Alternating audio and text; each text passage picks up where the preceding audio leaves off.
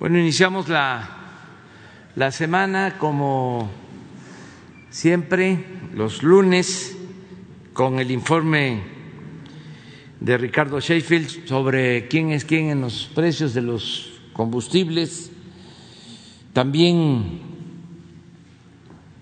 vamos a informar acerca de la adhesión de muchos gobernadores a la convocatoria para fortalecer la democracia en nuestro país, un acuerdo en favor de la democracia con miras a las elecciones.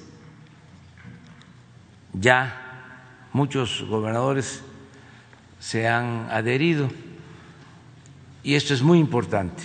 Luego vamos a hablar de este tema, pero comenzamos con Ricardo y luego vamos con los videos y posteriormente damos a conocer qué gobernadores han manifestado participar en este acuerdo en favor de la democracia.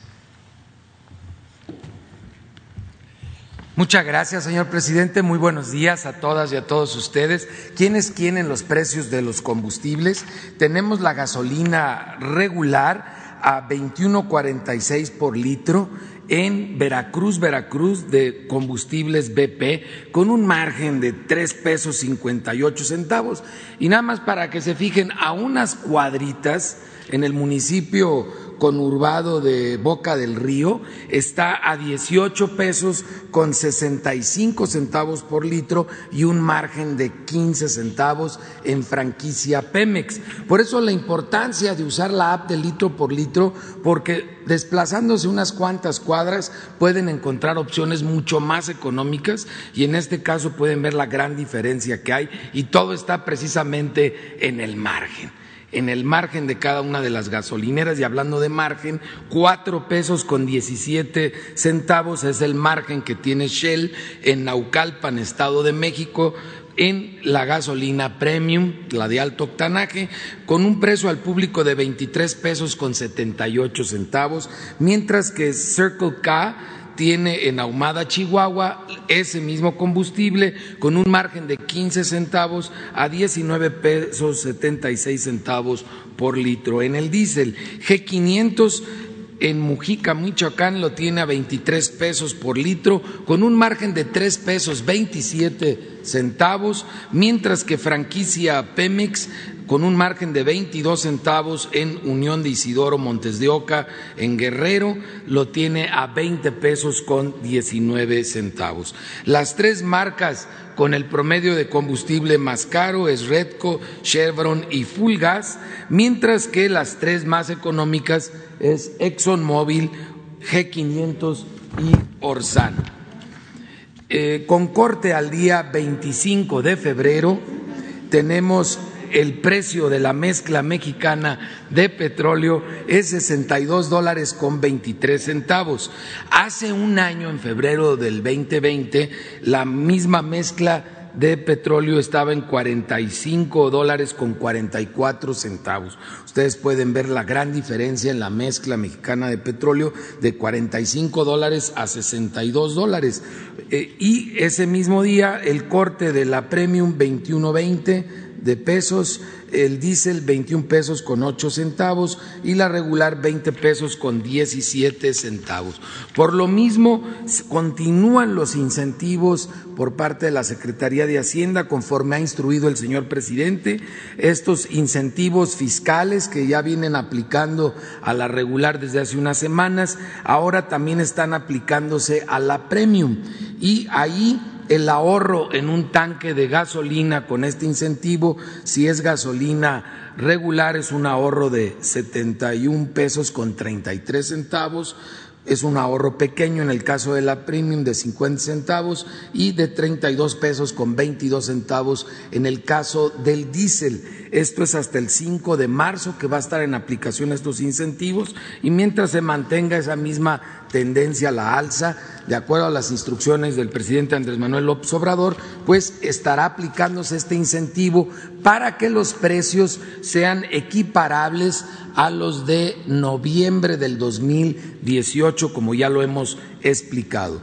Continuamos con las acciones de verificación en todo el país, atendemos las denuncias presentadas a través de la app de litro por litro, fueron 289 denuncias y quejas presentadas en la app en esta semana que cerró, las atendimos a través de 240 visitas o verificaciones, Ocho gasolineras no se dejaron verificar para que lo tomen en cuenta los consumidores porque algo están escondiendo. Siempre sale el peine al cabo de unos días. Servicio El Durangueño en Durango, Durango, Colegio Militar 200.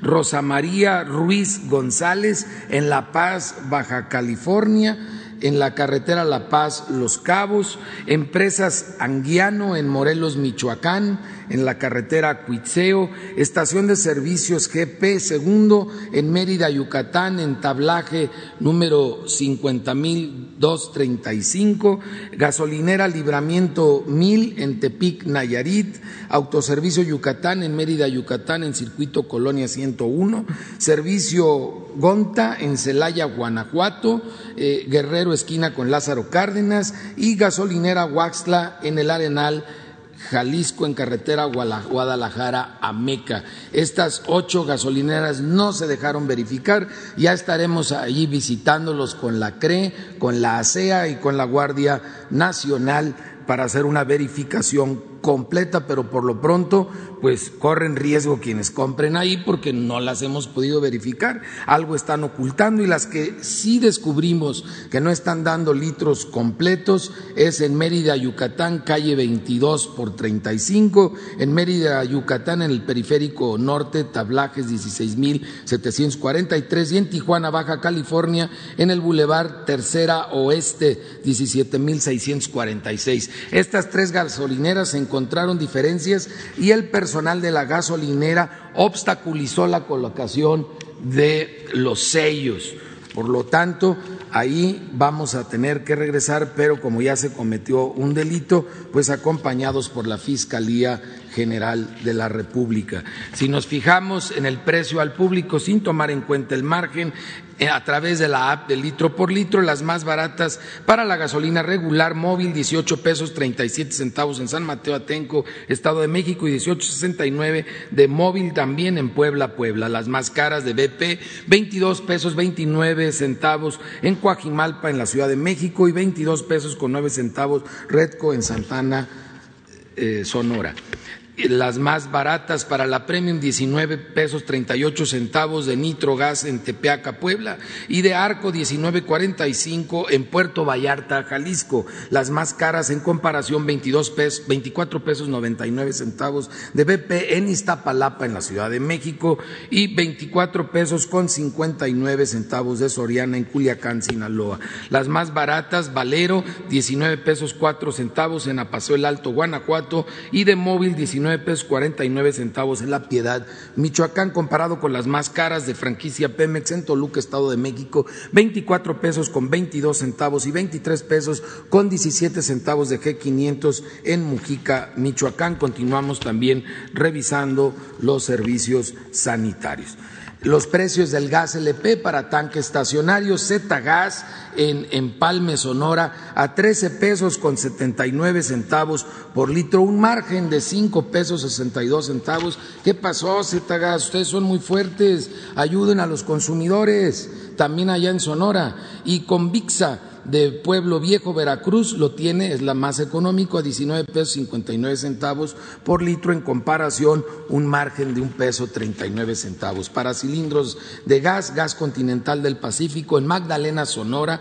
otra vez en Sonora, cargándole las pulgas, por favor, los les pedimos a los consumidores que nos avisen de estos precios a la Profeco en la página de Profeco, 25 pesos con 46 centavos por kilo, un margen estos angelitos de 9 pesos 70 centavos, siguen pasándose de rosca en Sonora los proveedores de gas, gas de Chiapas lo tiene en comparación en Cacahuatán, Chiapas a 19 pesos 37 centavos por kilo, con un margen de 2 pesos 62 centavos, continúan los precios por abajo del el índice inflacionario. Nada más los ejemplos que hemos dado son principalmente de Sonora, en donde seguimos haciendo un llamado a la COFESE que entre a estudiar a fondo esa plaza. 83 verificaciones a gas, nueve con infracciones, todas se dejaron verificar y encontramos un 4% de cilindros en mal estado que sacamos del mercado. Muchas gracias, buen día. Muy bien, vamos con los videos. La Secretaría de la Defensa Nacional informa los avances en la construcción del Aeropuerto Internacional Felipe Ángeles al primero de marzo de 2021. En la Torre de Control y Servicios de Extinción de Incendios se inician los trabajos de montaje del primer bastidor triangular iluminado. En el estacionamiento y terminal intermodal de transporte terrestre se realiza la colocación de muros y losas de andenes en nivel del tren suburbano así como la colocación de muros de concreto laminado para las oficinas administrativas del área de boletaje. En la terminal de combustibles y red de distribución se lleva a cabo la colocación de lámina multiperforada en muro y el montaje de la estructura metálica encubierta en el área de descarga de los autotanques. En las redes eléctricas, voz y datos, se ejecuta el trazo y excavación para la colocación de bancos de ductos que conecta la zona sur de Ciudad Aeroportuaria, viaducto elevado y estación de bomberos hacia la subestación reductora. En las redes hidráulicas y sanitarias generales se efectúa el relleno en capas de la vialidad de conexión, colocación de columnas de acero para la cubierta de tanques de almacenamiento y el ensamble de estructura de soporte. A la fecha se han generado 78.283 empleos civiles. Faltan 385 días de construcción. Gobierno de México. Avance en la construcción de la refinería de Dos Bocas. Es viernes 26 de febrero y como todos los viernes revisamos toda la ingeniería y el avance del proyecto de la refinería de Dos Bocas. Va el reporte. En el trabajo de integración de la refinería existen varios frentes de construcción periféricos. El suministro de agua para el proceso industrial por medio de un acueducto, el cual ya se construye la bocatoma en el río González. La construcción de un gasoducto desde Cactus Chiapas hacia Dos Bocas, donde ya se han aperturado caminos y campamentos en el trazo a lo largo de 60 kilómetros se construye un libramiento carretero que evitará congestionamiento e impacto urbano en el municipio de Paraíso, Tabasco. Se trabaja en el muro de soporte de la barra de enrejado en el frente de la refinería. Mientras tanto, continúa el desarrollo de la construcción de cimentaciones superficiales, de los racks principales y de integración de las diversas plantas químicas de proceso que conforman los paquetes de esta nueva refinería y el avance en los frentes aperturados de las subestaciones, estructuras de vacío, marcos precolados y cimentación para desaladora tren 1 y 2, además de los trabajos de altura en las columnas de los tambores de coque. En el área de almacenamiento, se realiza la soldadura de trópicos para su posterior montaje en tanques esféricos con una capacidad de almacenamiento de 20.000 barriles y se continúa en la obra mecánica de placas de acero en 36 tanques verticales de esta área. En el complejo de los cuatro edificios administrativos se realiza la descarga de los vidrios especiales en el edificio B y el desplante de muros divisorios. En el cuarto de control continúan los trabajos de vaciado de concreto en columnas y muros perimetrales de los tres módulos que integran este edificio. En los edificios de laboratorio, contraincendio y telecomunicaciones avanzan con el vaciado de concreto y armado de acero para el desplante de losa de cimentación. Y en la plaza cívica se coloca el firme para recibir el acabado de piso. Y en materia de sustentabilidad, continúa el cultivo de plantas de ornato en el vivero. Gobierno de México. Tren Maya. Reporte de avances. Semana 28 de 157. En el tramo 1, continuamos con la formación de terraplén y con los trabajos de rescate de flora y fauna. En el tramo 2, avanzamos con los trabajos de despalme y desmontaje de la vía antigua. En el tramo 3, proseguimos con las obras de drenaje transversal y el corte y clasificación de la vía antigua. En el tramo 4, realizamos trabajos de excavación y terraplén y actividades de desmonte y despalme. Los empleos generados por el tren Maya ascienden a 38.064, de los cuales más del 70% son regionales. En el tren Maya ya comenzamos con la adquisición de riel para los primeros cinco tramos.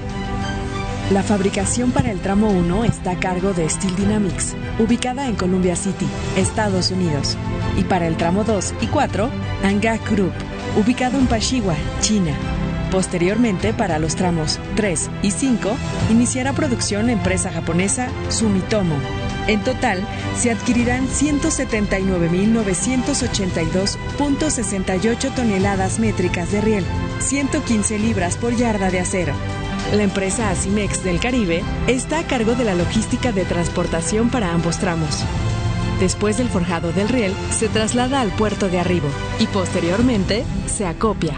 Los sitios de acopio son preparados para la llegada de los rieles con trabajos de terracería y riego de sello para proteger el paso de los vehículos. Con la intención de aprovecharlo al máximo posible, contemplamos usar los remanentes del riel para obras complementarias, bases de mantenimiento, talleres y cocheras. El tren Maya se construye con los mejores materiales, certificados a nivel internacional. El tren Maya avanza. Gobierno de México. Construcción del tren interurbano México-Toluca. Reporte semanal. Vía catenaria y obra electromecánica. Avance a la fecha 43.4%. Colocación de vía. Se continúa con la colocación del concreto bombeable para el soporte de vía en el kilómetro 27.5. Juntas de dilatación ferroviarias. Con objeto de absorber los movimientos de las estructuras en casos de sismo, se instalarán juntas especiales de dilatación fabricadas en Alemania, denominadas juntas de largo recorrido. Estos dispositivos de alta tecnología se instalan por personal especializado del proveedor europeo. Tramo 3, 17 kilómetros. Avance a la fecha 52.5%. Frente 2, Carretera Federal. Continúan los trabajos nocturnos de montaje de capiteles prefabricados de concreto sobre las columnas en este frente. Subestación eléctrica de tracción 2. Se ha terminado el perfilado de taludes en el acceso a la subestación en Coajimalpa. Arteaga y Salazar. Se coló la losa de concreto sobre las primeras cuatro traves, se coló la quinta trave y se preparó la plantilla para el armado de las dos traves faltantes en este frente. Estación Santa Fe. Se realiza el descabece de las pilas de cimentación y se coloca concreto para la plantilla, previa a la colocación del acero de refuerzo de las contratraves para las velidades elevadas. Terminal Observatorio. Se continúa con la perforación de pilas en la cabecera oriente del lado norte para la cimentación de la terminal. El tren interurbano cuenta con innovaciones tecnológicas como el freno regenerativo que genera energía al momento del frenado. Esta energía se transmite a la línea del suministro para que sea aprovechada por otros trenes en el sistema. Secretaría de Comunicaciones y Transportes. Gobierno de México.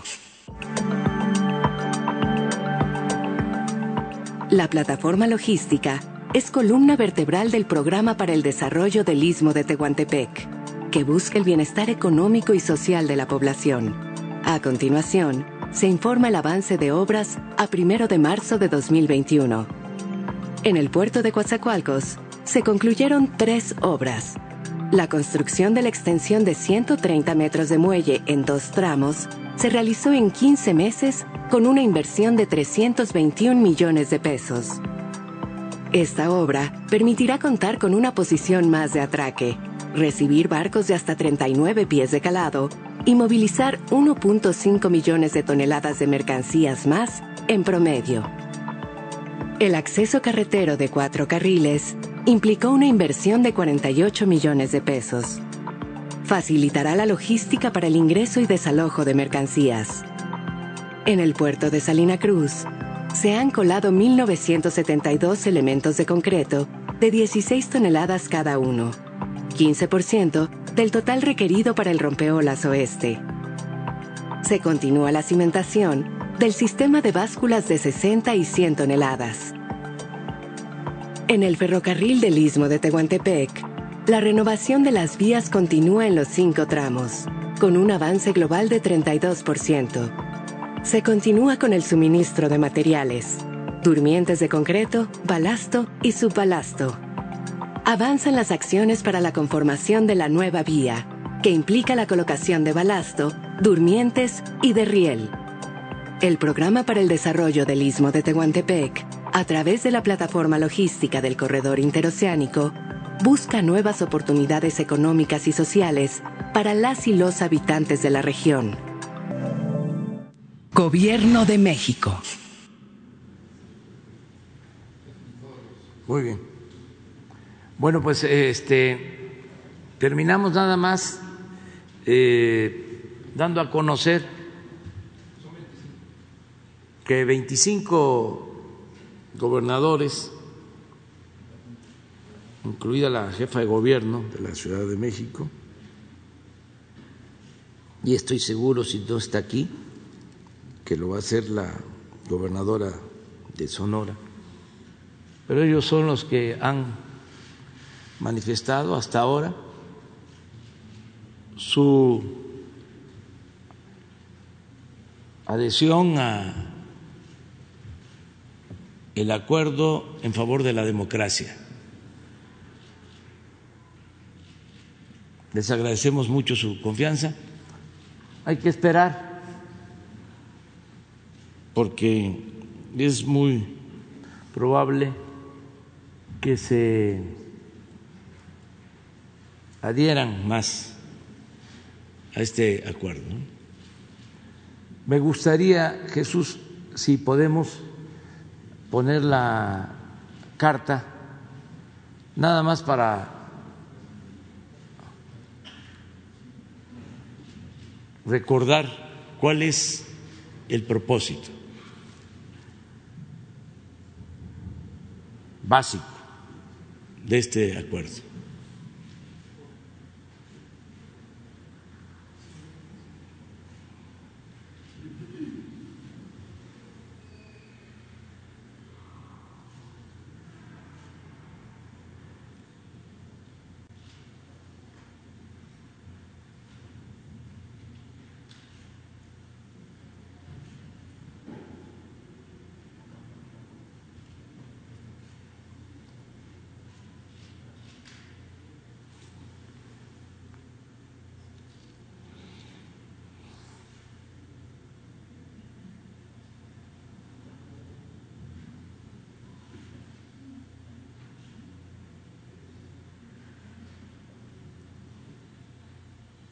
Adelante.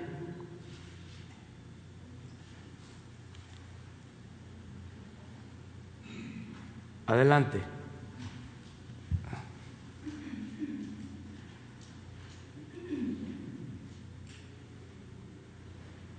Adelante.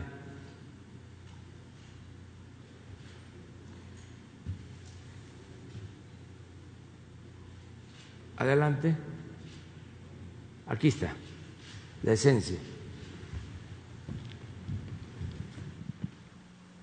Este es el párrafo que resume lo que buscamos. En consecuencia, gobernadora, gobernadores y jefa de gobierno de la Ciudad de México, esto es lo que expongo en mi carta, les propongo de la manera más horizontal y respetuosa que establezcamos un acuerdo nacional en favor de la democracia. Por mi parte les manifiesto que actuaré, como siempre, con absoluta rectitud y en defensa de la soberanía popular. Y a esto mismo les convoco a ustedes. Concretamente les exhorto a que no intervengamos para apoyar a ningún candidato de ningún partido, a no permitir que se utilice el presupuesto público con fines electorales, a denunciar la entrega de dinero del crimen organizado o de la delincuencia de cuello blanco para financiar campañas, a impedir la compra de lealtades o de conciencias, a no traficar con la pobreza de la gente, a no solapar a tramposos o mapaches electorales, a evitar el acarreo y el relleno de urnas, la falsificación de actas y todas esas abominables prácticas ilegales y antidemocráticas que deben quedar en el pasado de manera definitiva. Esto es lo básico. Y hay una muy buena respuesta de los gobernadores y el propósito es dejar a los ciudadanos que libremente decidan sobre quién debe gobernarlos, representarlos. Hay condiciones inmejorables, históricas, para establecer de una vez y para siempre un verdadero sistema democrático, dejar atrás el fraude electoral que ha caracterizado la vida pública del país para vergüenza de nuestro pueblo y para vergüenza de nuestra nación. Por eso se hace este llamado, porque estamos en víspera de las elecciones. Y hay condiciones, repito, inmejorables. Ya cada vez son más independientes las instituciones electorales. El pueblo quiere la democracia. y hay voluntad política en la presidencia de la República, porque eso es muy importante. Si no hay voluntad política para hacer valer la democracia, pues no, se avanza, no se logra ese propósito. Además, en esta carta hacemos mención de que ya los delitos electorales están considerados como delitos graves en la Constitución y en la ley de la materia. El que cometa un delito de carácter electoral es castigado con cárcel, sin derecho a fianza. Existe la Fiscalía Electoral que va a actuar. Una vez que tengamos el mayor número de firmas, es probable que enviemos el escrito a la Fiscalía General de la República y a la Fiscalía Especializada, es decir, a la Fiscalía Electoral. Y decirle a toda la gente que ayudemos. Debemos actuar como guardianes de la voluntad del pueblo. Que no haya ningún fraude, que se termine ya con esa práctica antidemocrática. Vamos a abrir.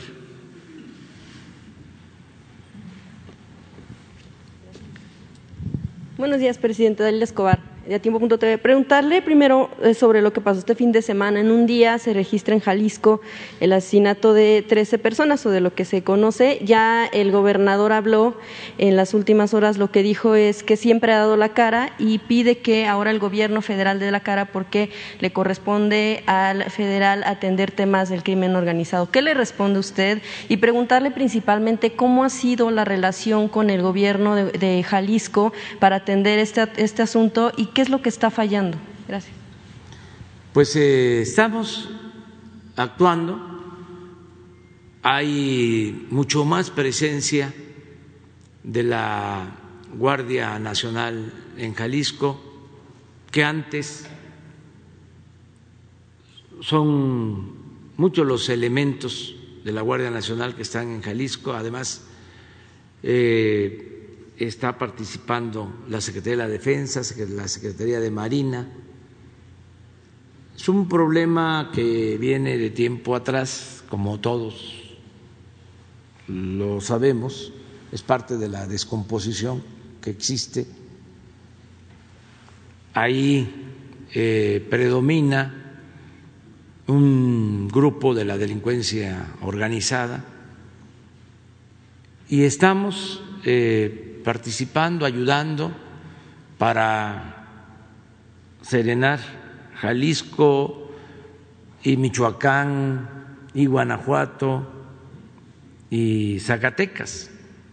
Ayer que estuve en Zacatecas, pues eso fue lo que me plantearon, porque en estos cuatro estados se ha incrementado el número de homicidios, hay mucha confrontación entre grupos del crimen organizado. Ayer hablé de que no eh, teníamos que estar pensando que era entre las mismas bandas que se hacían daño. Al final de cuentas son seres humanos todos y tenemos que evitar la violencia. También no es todo el país, es en esta región que hemos eh, tenido eh, más problemas, Guanajuato, Jalisco, Michoacán y de seis meses para acá, Zacatecas. A diferencia, no voy a hablar de otra región, sino de ahí eh, cerca, a diferencia de lo que sucede en Nayarit, en Sinaloa, en Durango, en Baja California Sur. Si vemos la incidencia delictiva y homicidios en estos cuatro estados, están a la baja. En estos otros cuatro estados creciendo por las características en que se dan estos eh, enfrentamientos entre bandas. Entonces, hablé con el gobernador de Jalisco hace como un mes y se acordó de que vamos a reforzar, aunque hay presencia pero se va a reforzar la presencia de eh, la Guardia Nacional, del Ejército y de la Marina, de las Fuerzas Armadas en estos estados. Ya lo instruí, lo ordené desde hace un mes, se está ya movilizando a más elementos. Ayer volví a plantearlo y hoy en la mañana también fue la instrucción en el Gabinete de Seguridad. No es un asunto entonces de que no se dé la cara, sino simplemente eh, a qué atribuye que haga ese tipo de declaraciones. No sé, pero no voy a polemizar. Presidente, eh, preguntarle también de la llamada que va a tener con su homólogo Joe Biden. Eh, imaginamos que va a hablar temas de migración, eh, pero también preguntarle si habría la posibilidad de que aborden el tema de la ley para la industria eléctrica que se está teniendo aquí en México y las reacciones que han tenido en Estados Unidos. Pues es libre, ¿no? El diálogo. Pues sin embargo, sin embargo, el presidente Biden es respetuoso de nuestra soberanía. Lo fue el presidente Trump. Y lo es el presidente Biden. Hablamos hace como dos meses, la primera vez que hablamos por teléfono, ya nos habíamos encontrado, pero ocho años antes, diez, pero hablé de Valladolid, en Yucatán, con él, y me dio mucho gusto porque mencionó que ellos no ven a México como el patio trasero de Estados Unidos. Entonces, le agradecí por tener esa concepción, porque México es un país libre, independiente, soberano. Entonces nosotros no nos eh, metemos en asuntos que tienen que ver con los ciudadanos de Estados Unidos, porque no queremos que ellos ni ningún gobierno del mundo intervenga en asuntos que solo competen a los mexicanos. Así está nuestra Constitución, en el artículo 89. Estaríamos violando la Constitución si permitimos, como lo han hecho ¿eh? en otros tiempos, que se vulnere nuestra soberanía.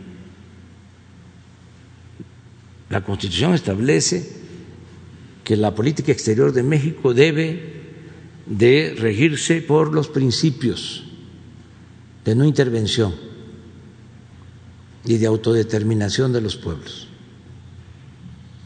de solución pacífica de las controversias, de cooperación para el desarrollo.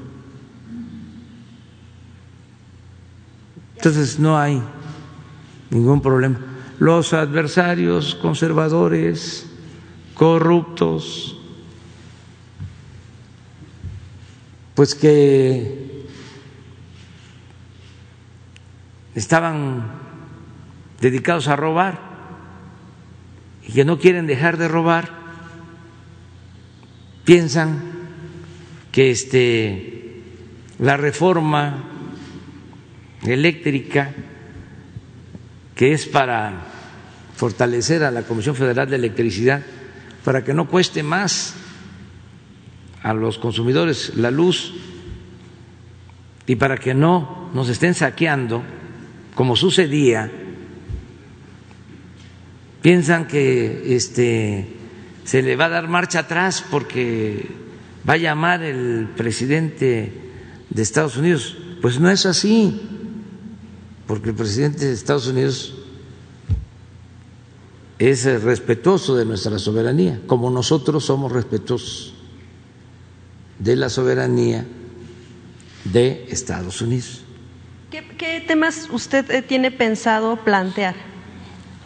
De acuerdo a la agenda general, porque se pueden tocar todos los temas, lo que se busca es mantener una relación de cooperación, de amistad, una política de buena vecindad con eh, Estados Unidos.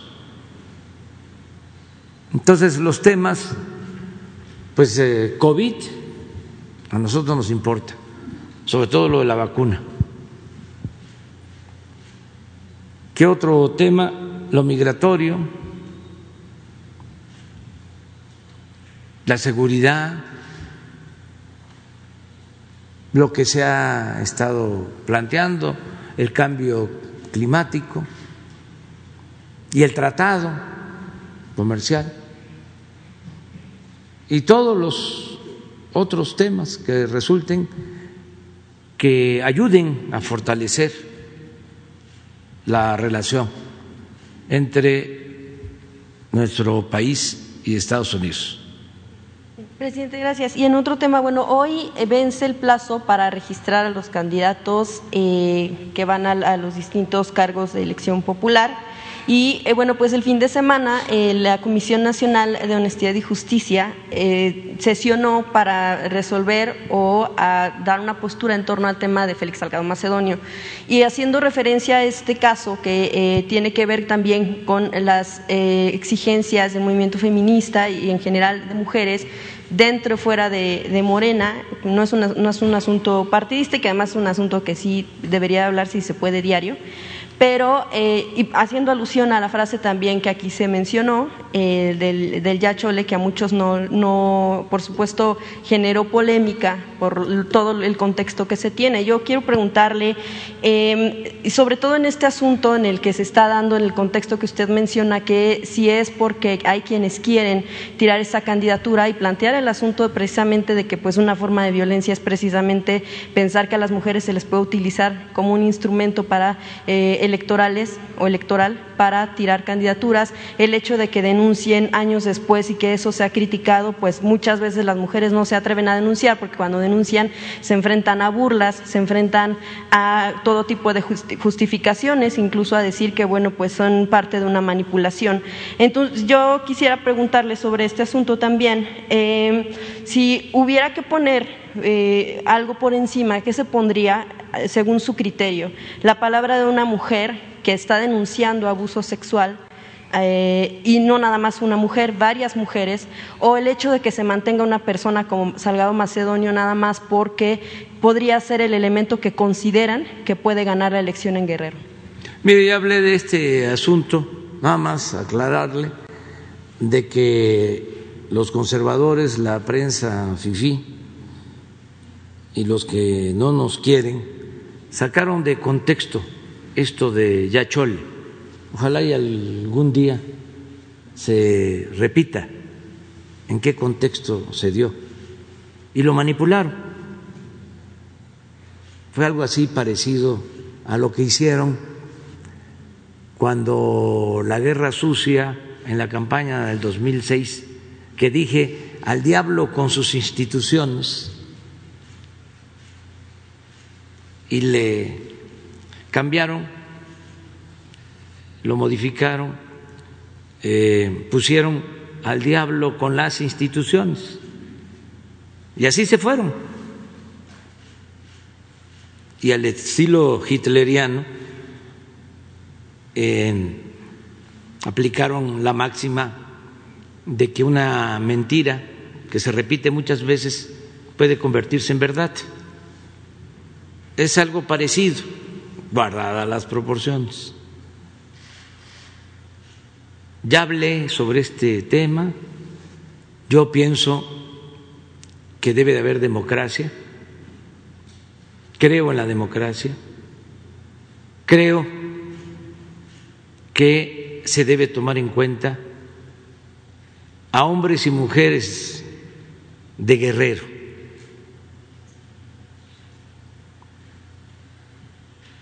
y que no pueden haber linchamientos políticos, ni politiquería, porque ahora resulta que son feministas los eh, conservadores. Hay eh, mucha hipocresía en todo esto. Pero yo ya no puedo seguir hablando de este tema porque no me corresponde. Solo le respondo porque me pregunta.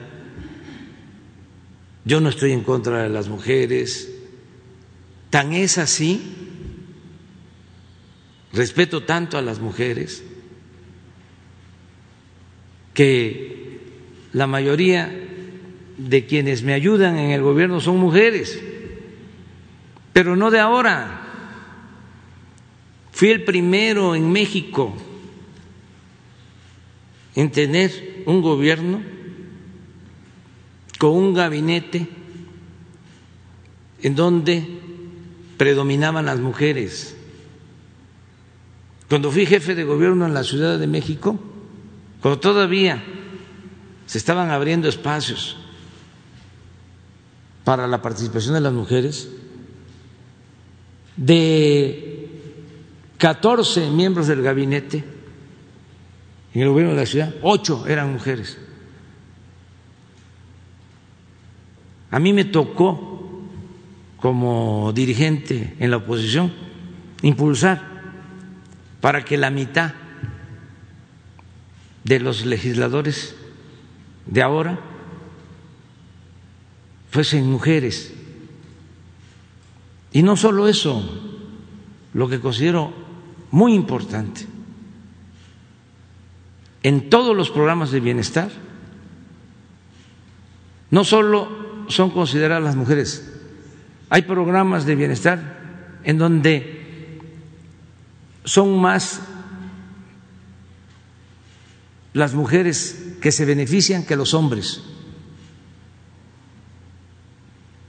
Y claro que respeto a las mujeres y claro que estoy en contra de la violencia contra las mujeres y estoy en contra de los feminicidios y todos los días lucho para proteger a las mujeres. Es mi trabajo. Sin embargo, el conservadurismo, para precisarlo porque el conservadurismo en México es sinónimo de corrupción, los corruptos, los que se dedicaban a saquear al país, los que produjeron esta monstruosa desigualdad económica y social que padecemos, la pobreza de millones de mexicanos, mujeres y hombres, los causantes de la tragedia nacional, los que llevaron al país a la decadencia, ahora que ya no pueden robar, que ya no tienen fueros, que ya no tienen privilegios, junto con sus voceros, sus intelectuales orgánicos, utilizan cualquier causa para atacarnos, para lanzarse en contra de nosotros. Entonces, ¿sabe qué es lo más importante de todo? Lo más importante de todo, tener la conciencia tranquila. En el tribunal que me juzga es mi conciencia. Entonces, por eso no pueden porque tenemos autoridad moral. Esa es la muralla, mi escudo protector, mi detente, la autoridad moral, el no mentir, el no robar, el no traicionar al pueblo. Entonces, eso es lo que puedo comentar. Hay un comentario, presidente. cuando mencionó la frase, usted hablaba precisamente de que en, periodos electorales surgen ese tipo de campañas y que entonces ya chole con esas campañas. Pero, pues sí, eh, resulta que estaban, estábamos hablando, estaban hablando del tema de las denuncias en contra de esta persona que es señalado como presunto violador. Y, y bueno, pues también hay una de las situaciones que han. Eh, pues ha generado indignación el asunto de que en todo momento al, movimiento feminista se le esté vinculando con eh, la oposición. Es cierto que, aprovechan, eh, pudieran aprovechar, sí, pero si se está vinculando constantemente, usted menciona, si se está diciendo constantemente, entonces ya al movimiento feminista se le ve como un movimiento anti-presidente, eh, anti-AMLO. Esa es una de las situaciones que también solicitan, se deje de vincular el movimiento feminista con un asunto partidista? Pues es que este no soy yo, no es conmigo, es con el conservadurismo. en este asunto de Félix Salgado Macedonio, quienes salen a manifestarse, entre otras este, mujeres merecen todo mi respeto, además tienen toda la libertad de hacerlo, las legisladoras del PAN. No estoy inventando nada. Y los medios de información más conservadores que no pueden ser del movimiento feminista, se montan en esta y en cualquier otra eh, causa. Lo están haciendo ahora que se volvieron ambientalistas. Lo más importante, no, lo más importante es el humanismo. Eso es lo más importante. Respetarnos todos y luchar por la igualdad. ¿Y qué es lo que ha provocado, qué produjo, qué originó la monstruosa desigualdad en México? La corrupción. Nada ha dañado más a México que la deshonestidad de los gobernantes. La corrupción es lo que ha dado al traste con todo. ¿O hay otra causa? ¿Por qué tanta pobreza? ¿Por qué tanta desigualdad? En un país que tiene tantos recursos naturales, que tiene tantas riquezas, por la corrupción. Si en Europa, si en Asia, si en Estados Unidos eh, hay otras causas, pues eso es lo que sucede en esos países, pero nosotros tenemos que pensar en lo que ha dañado a México. Entonces, yo defiendo todas las causas, pero tengo una, que es, lo considero fundamental, acabar con la corrupción, desterrar la corrupción del país. Porque considero, puedo estar equivocado, que por la corrupción hay pobreza, hay desigualdad, hay marginación. Por la corrupción no hay acceso a la educación. Por la corrupción no hay acceso a la salud. Por la corrupción se desató la violencia. En general. ¿Y quién eh, impulsa este modelo corrupto y de privilegios? Pues el conservadurismo. ¿Y qué tiene que ver el conservadurismo con el movimiento feminista? Nada, o muy poco, y cada quien es libre de expresarse y de manifestarse, pero se me hace contradictorio. Nosotros siempre hemos defendido la igualdad, siempre. Ya puse algunos ejemplos y lo vamos a seguir haciendo. Muchas eh, veces lo que hicieron para entretener es como el que roba una bolsa a una persona y empieza a gritar al ladrón, al ladrón, al ladrón. para desviar la atención, mientras saqueaban México a sus anchas, porque quiero que se internalice en 36 años, lo voy a decir más despacio que de costumbre, en 36 años de política neoliberal se llevó a cabo el saqueo más grande que se haya registrado en la historia de México. No hay precedente, ya lo he dicho. Ni siquiera durante los tres siglos de dominación colonial saquearon tanto a México como en el periodo neoliberal. Mientras estaban saqueando, robando a sus anchas, empezaron con una política de simulación de la transparencia, de el supuesto combate a la corrupción, que eso era extremo. Crearon la Fiscalía Anticorrupción y desde Salinas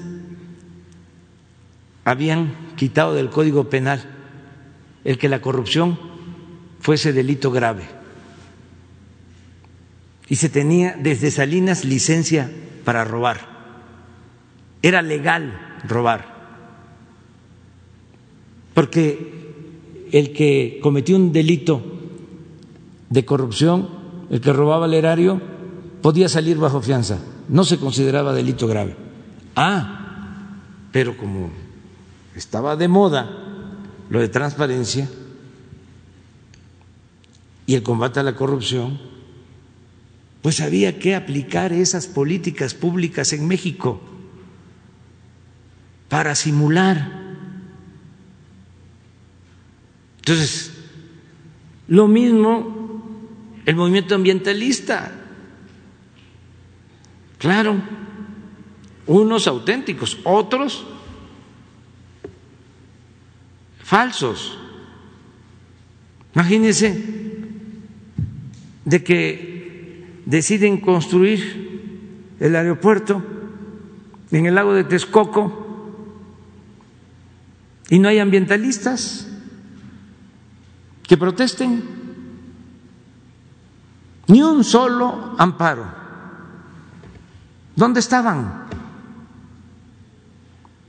Nosotros Empezamos a construir el nuevo aeropuerto en la base aérea de Santa Lucía, como 200 amparos.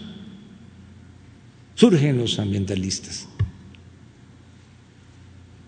¿Dónde estaban los ambientalistas cuando en el periodo neoliberal entregaron a empresas mineras el 60% del territorio nacional, 120 millones de hectáreas para destruir el territorio, para contaminar con cianuro los suelos, los mantos acuíferos. ¿Dónde estaban?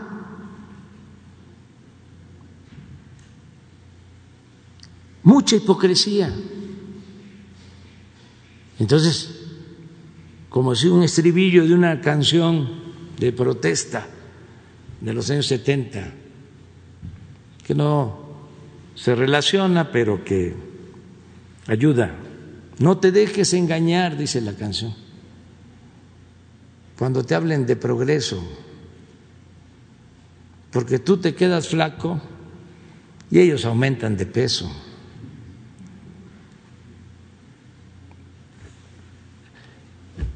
Hay que eh, tener cuidado, tener mucho cuidado para no dejarse manipular, no dejarse manipular. Además, imagínense si todos los medios, con honrosas excepciones, están sobre lo mismo, pues cómo se abstrae una persona y no eh, se confunde.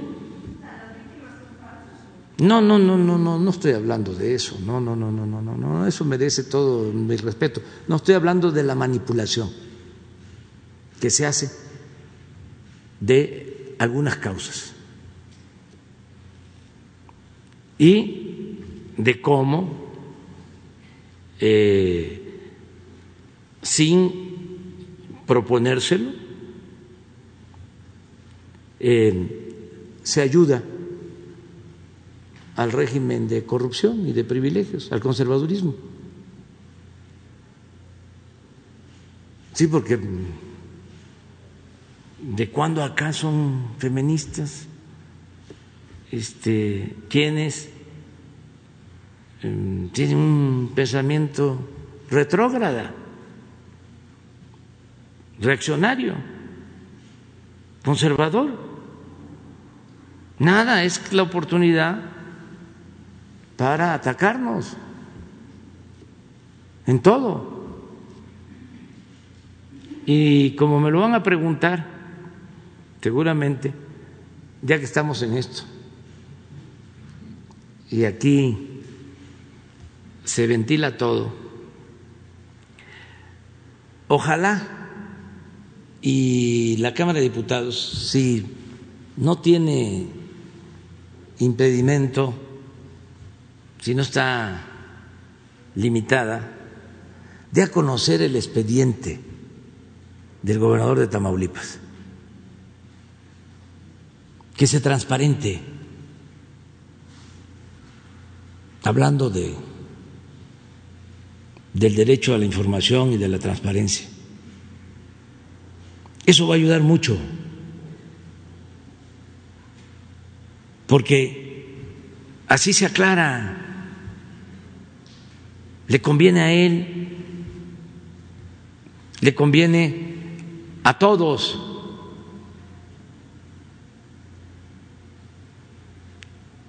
Yo quiero conocer el expediente, quiero saber de qué se le acusa, pero no la línea gruesa. Quiero leer el expediente, conocerlo y que todos los mexicanos tengamos acceso. Porque no conozco el expediente, yo no fabrico expedientes, ni doy órdenes de que se fabriquen expedientes en contra de nadie. Yo padecí de un desafuero. Nada más que en ese entonces se me acusaba y me defendí y me defendió el pueblo, porque el pueblo es mucha pieza. Se me acusaba de hacer un camino para construir un hospital. Y ahí sí el presidente Fox dio la orden y como era como su empleado el presidente de la Suprema Corte de Justicia en ese entonces, y el procurador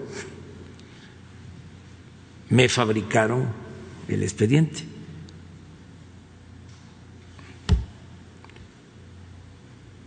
Entonces, este, ahora que la Fiscalía presenta este expediente, y escuché que dicen que desde el Palacio Nacional se instrumentó lo de la acusación y se elaboró el expediente, pues eh, yo creo que lo mejor para todos es conocer el expediente. A nosotros nos ayudó mucho cuando dimos a conocer el expediente de la DEA en contra del general Cienfuegos. Si no se da a conocer, imagínense, hubiésemos acabado como tapadera, encubridores, cómplices. Imagínense los gritos de nuestros adversarios, de los conservadores, de la prensa FIFI. Pero como se dio a conocer el expediente se vio que no había elementos, pues ya no hay gritos. Entonces, el que nada debe, nada teme. Ojalá y los legisladores resuelvan dar a conocer el expediente completo y subirlo a la red, como lo hicimos en el caso del general Cienfuegos. ¿Para qué? Para que se garantice el derecho a la información, a la transparencia y que no haya manipulación.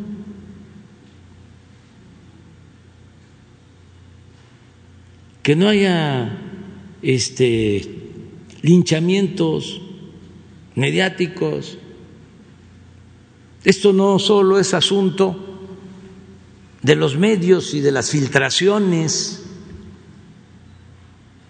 o de los abogados, de las autoridades judiciales. No, es asunto de todos. La vida pública tiene que ser cada vez más pública. Entonces, si no hay elementos, porque no se necesita ser abogado para saber si hay pruebas, si tiene fundamento la denuncia. Hay que creer mucho en la gente, creer en el pueblo. Entonces, ahí se lee, además ayuda mucho, son clases de, de civismo, de moral, de legalidad de justicia, de Estado de Derecho. No es solo la teoría, no. A ver, lee un expediente y entérate. Y también falta que lo que está ahí se pruebe y por eso se inicia todo un juicio, falta que el juez también intervenga, decida, pero que no se oculte nada. Y esto va a ayudar mucho. Los dos, pues. Muchas gracias. Muy buenos días, eh, presidente Miguel Velázquez del periódico Publimetro. Eh, siguiendo con el tema de la reunión virtual con el presidente Joe Biden y en relación con todo lo que usted está comentando, eh, braceros, exbraceros, eh, le están pidiendo a usted que antes de empezar un nuevo plan migratorio le dé respuesta a la deuda histórica que se tiene con los braceros de hace siete, ocho décadas que estuvieron en Estados Unidos. Preguntarle, presidente, cuál sería su respuesta a esta petición de los braceros. Bueno, ya hay en cuanto a esto, pues un juicio que está en el Poder Judicial. Se creó, creo que desde el gobierno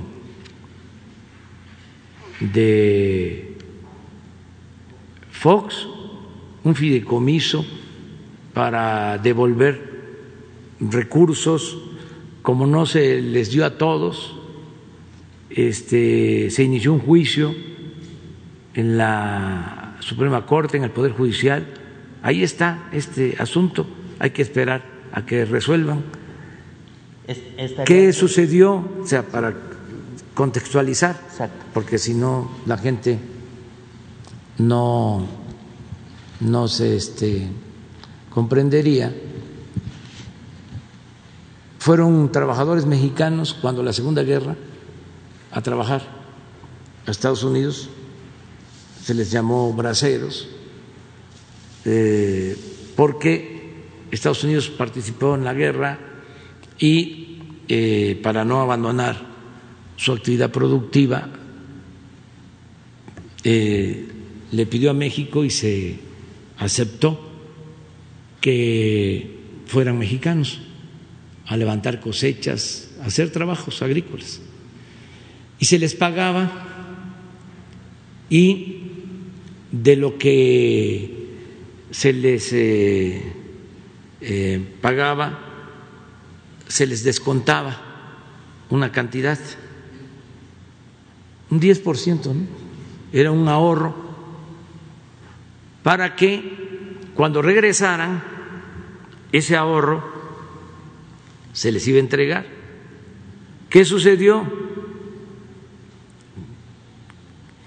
De que el gobierno de Estados Unidos envió ese dinero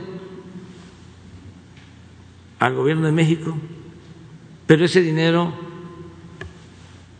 desapareció no se lo entregaron a los braceros, se lo robaron, se lo clavaron.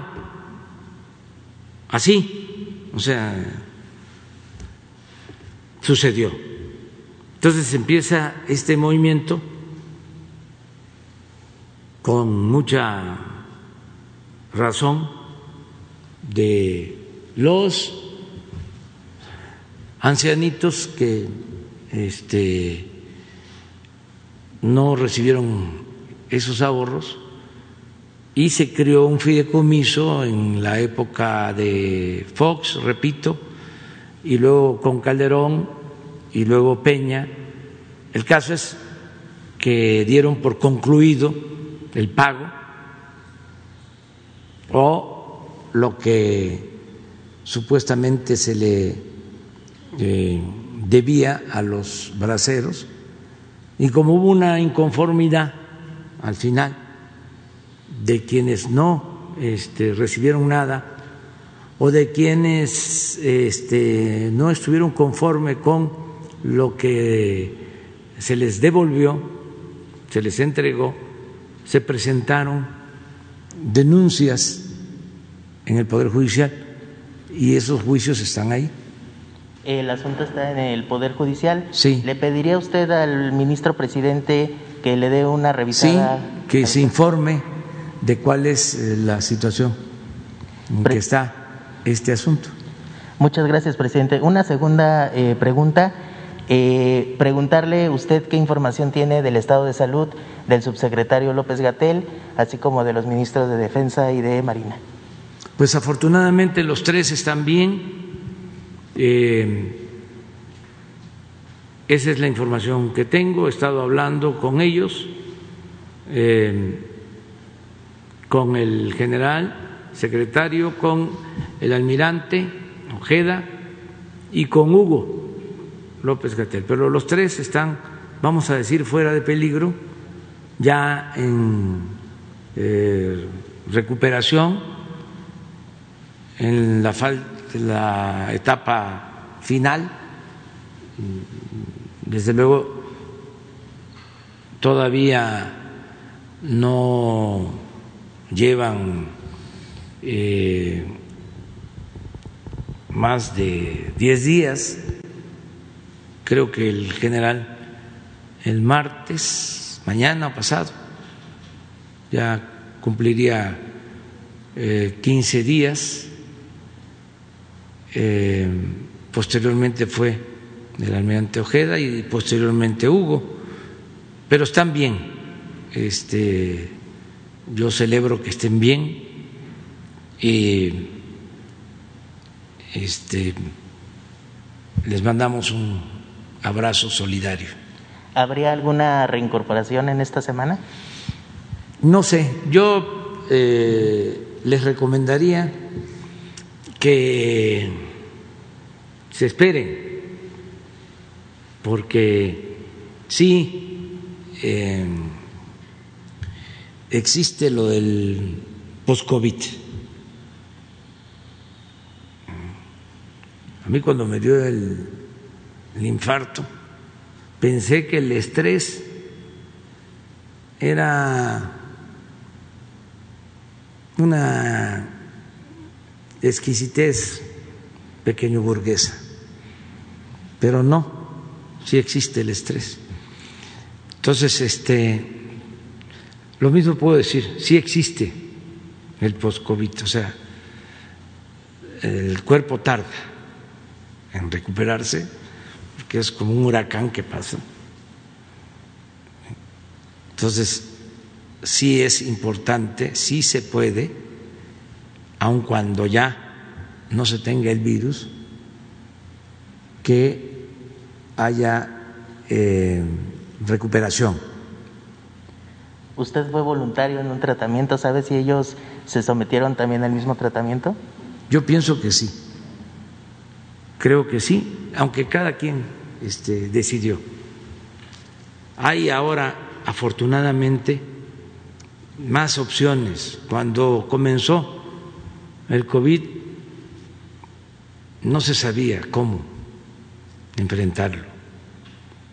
Ahora ya los especialistas, los médicos, en hospitales, en institutos, tienen ya más práctica. Lo que es muy importante, y no hay que dejarlo de decir, porque todavía no pasa esta pandemia, está bajando en México y en todo el mundo, pero todavía este, sigue dañando.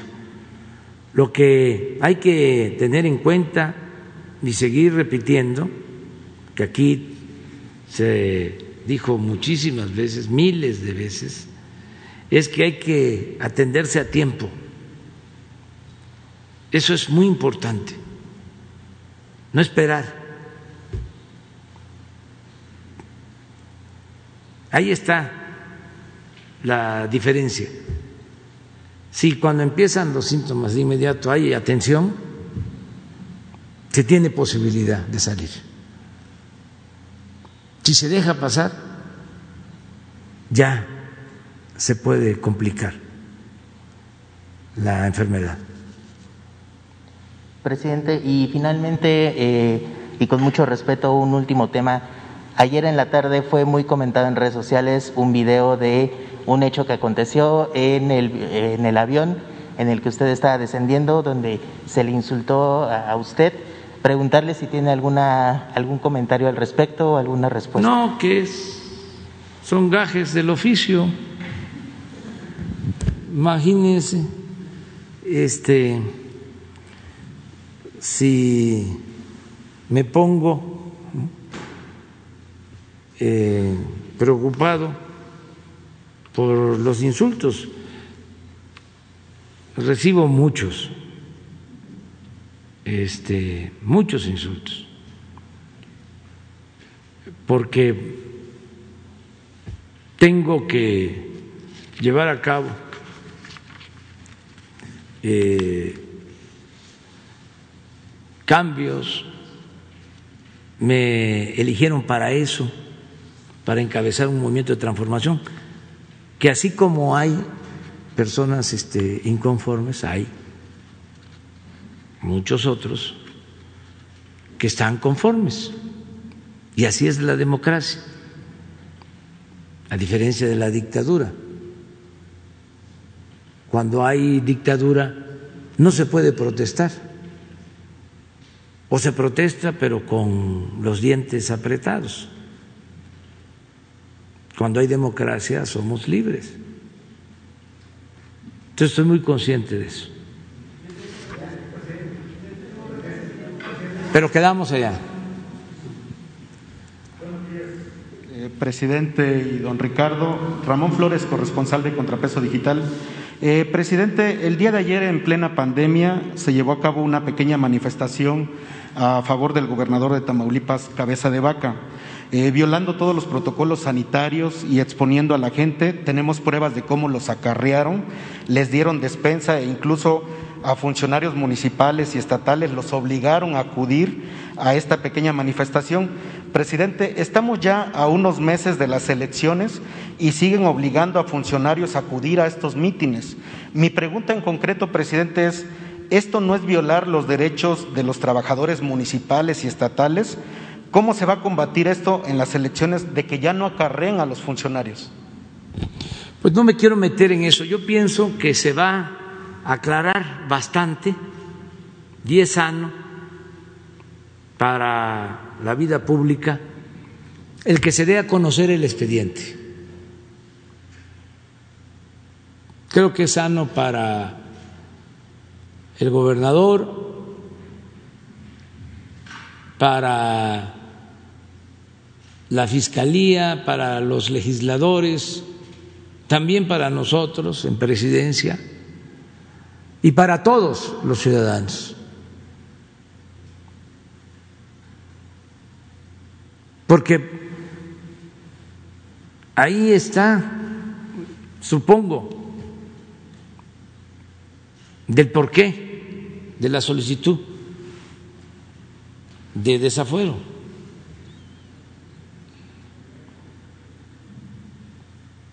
A ver, les pregunto a ustedes.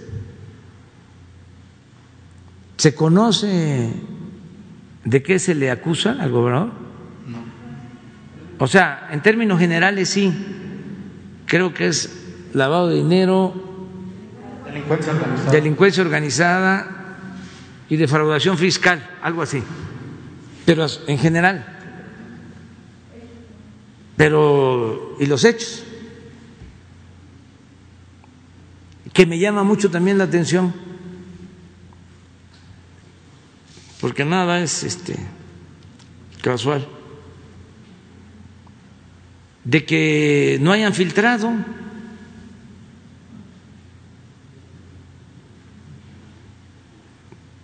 Ya para otros casos ya se sabría ya en el reforma este no se hubiese dado a conocer todo. Hace poco en Reforma filtró lo de una declaración que está en un juzgado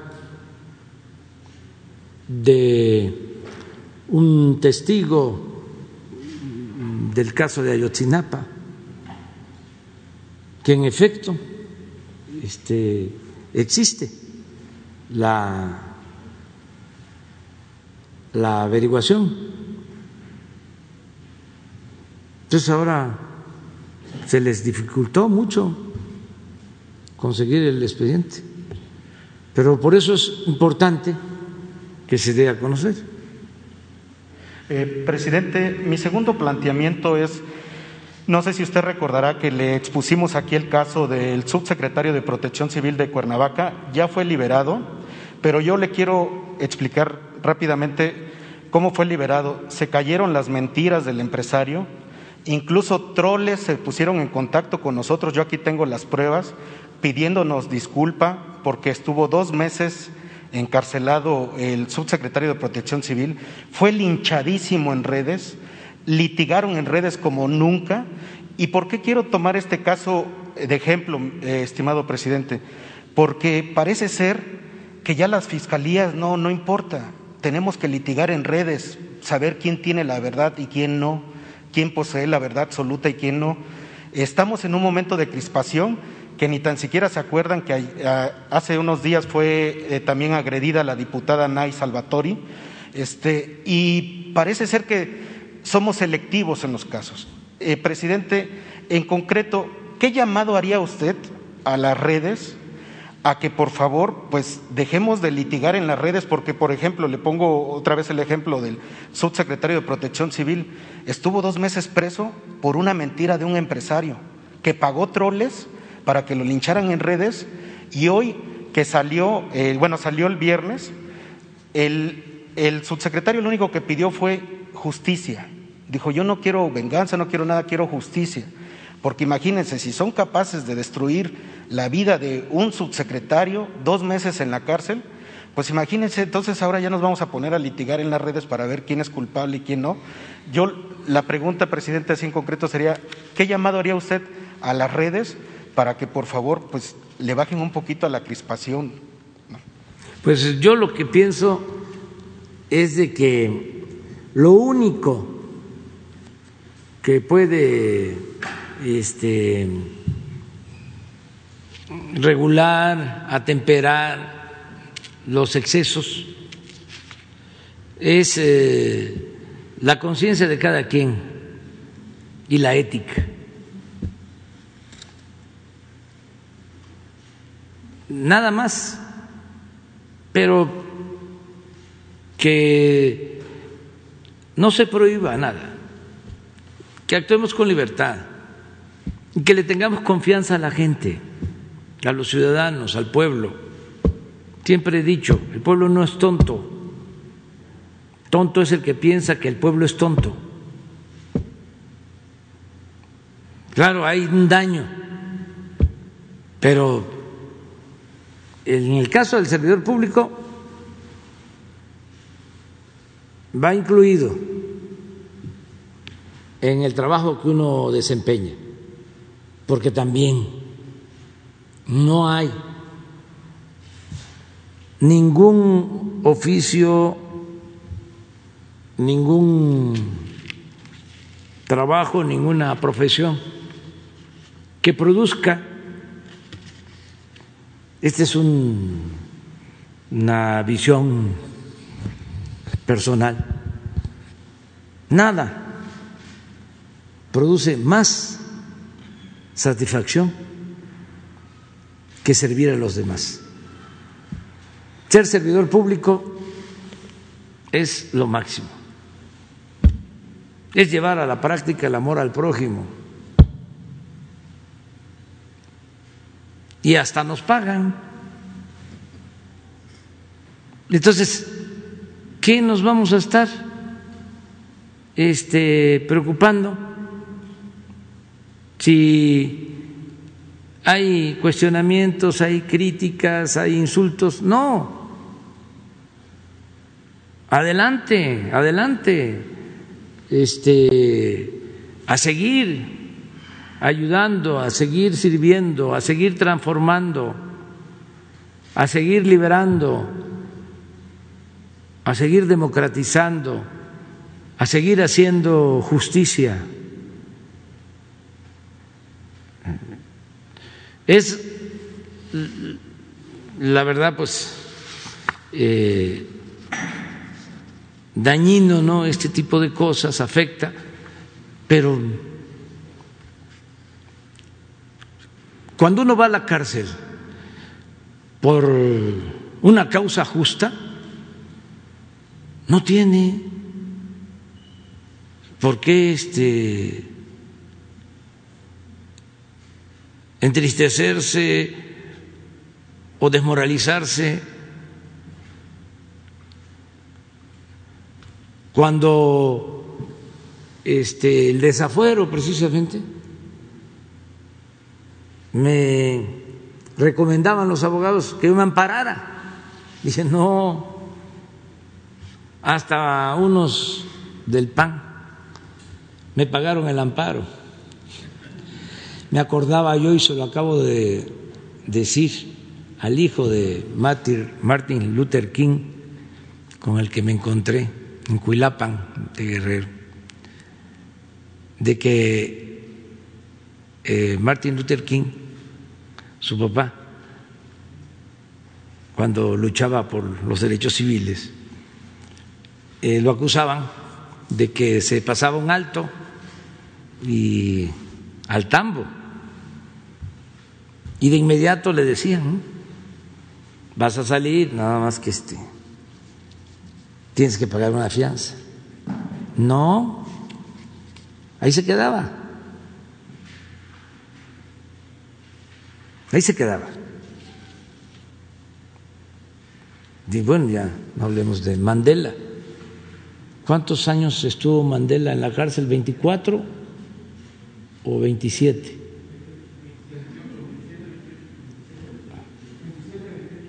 ¿Sí? Entonces, eh, no eh, debe de espantar la, la, cárcel a ningún dirigente eh, cuando se es víctima de una injusticia. 27, sí, 27 años. Vamos a darle, sí, ah, una compañera, es que vamos dos y dos. Gracias, presidente. Gracias, presidente. Buenos días. Solo eh, en el caso de la reunión virtual con el presidente Biden, preguntarle si va a solicitar que autorice la venta de vacunas a otros países. Usted ha hablado de este acaparamiento de vacunas. Eh, si va a pedirle que le venda, que, que autorice a las empresas que producen ahí las vacunas que les venda a México.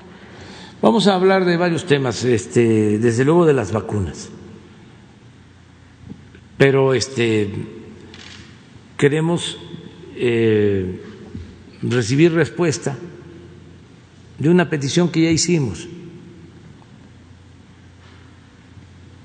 Y si lo considera el presidente Biden, nos puede dar respuesta ¿no? en la conversación en la plática sobre las vacunas. ¿En la, en la conversación le, le, solicitó esto en la pasada plática que tuvieron? Sí. ¿Y quedó de avisarle? Sí, y a lo mejor pues ya hay una respuesta. Si él considera que debe de tratarse el tema, porque también nosotros no queremos imponer agenda tenemos que ser respetuosos, pero este sí es un tema que nos importa mucho. ¿Cómo se comprende, no?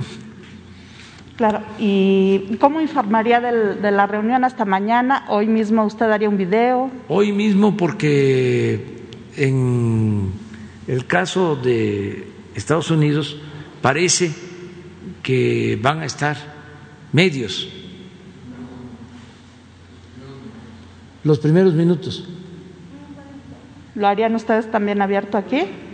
Este, nosotros, eh, dependiendo del acuerdo que se tenga con ellos, ¿no? Para no eh, abusar. Lo que ellos informen, informamos nosotros. Y de este acuerdo del que usted hablaba el fin de semana, similar decía el programa Bracero, ¿sería eh, un acuerdo solamente que le pediría para los migrantes eh, mexicanos, solo para el sector agrícola o para todos los sectores? No, para todos. Incluso ya hay este, visas de trabajo de dos tipos, para trabajadores agrícolas y para trabajadores en general. Y queremos incluir desde luego a profesionistas.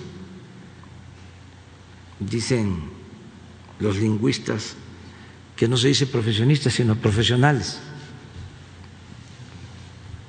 Bien, y preguntarle al presidente, pues este joven que, que logró entrar, ¿qué le pidió? Y, y cómo logró entrar, ¿qué le, qué le dice en su, en su equipo? ¿Cómo Miren, logró meterse hasta la mañanera? Pues todavía me van a informar. A ver, informa tú. De una vez. Este, Leti es la de atención ciudadana, entonces vienen hasta acá a, este, a plantear directamente.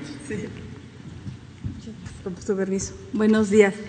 El joven es un joven de 31 años de edad, sí, se llama José Luis, y está, tiene una gran desesperación porque me dice, y es lo que estaba informando al señor presidente, que hace que le plantaron droga él y por lo tanto lo metieron a la cárcel dos, dos años. Estuvo ahí y no obtuvo el apoyo ni de ningún, de ningún abogado, no tuvo el apoyo de, la, de, nadie. Y al salir no encuentra ninguna posibilidad para salir adelante, vive con su madre y, aun, y está, está con mucha desesperación para poder continuar con las cosas que tiene que hacer.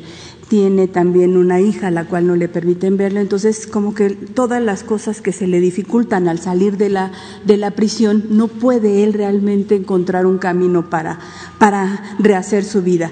Este, que eh, quedamos ahorita de ver qué más podríamos hacer. Ya no quiere que se revise el caso en la Fiscalía Estatal, es en Durango, es en Durango, y lo que quiere es este, encontrar un camino para rehacer su vida. Y este, él este, está ahorita en mi oficina, yo estuve platicando con él mucho rato, está ya mucho más tranquilo. Y como llegó, pues está investigando cómo entró, porque nosotros de todos recibimos a toda la gente todos los días. Pero entró por, por atención ciudadana, digamos entonces. No, el día de hoy no entró por atención ciudadana, pero está, pero afuera hoy atendimos varias personas en particular y muchos que tienen que ver con prisiones. El asunto de los de los penales es muy complicado, cada vez más gente viene a decir que la que los trámites, que es injusto, la injusticia de estar, estar detenido. Esa es la información que Entonces, hasta ahora no se sabe cómo logró entrar. Lo están, lo están investigando se burló la, la seguridad de Palacio. Muy bien. Mire, eh, es interesante eh, tener en consideración que pues no se puede eh, tener tanta vigilancia. Antes existía el Estado Mayor Presidencial que no debe de olvidarse. Eran ocho mil elementos para cuidar al presidente. Un exceso. Además, era un poder al interior del gobierno, con mucha prepotencia,